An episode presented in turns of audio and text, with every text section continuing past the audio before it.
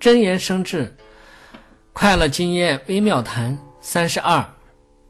虽然喜欢新事物，并不是一件坏事，但是舍弃旧事物也不一定是件好事。如果在旧有熟悉的环境中，自己都未能得到特别大的利益，更何况自己从来都没有涉足过全新事物，又怎么能够得到更大的利益呢？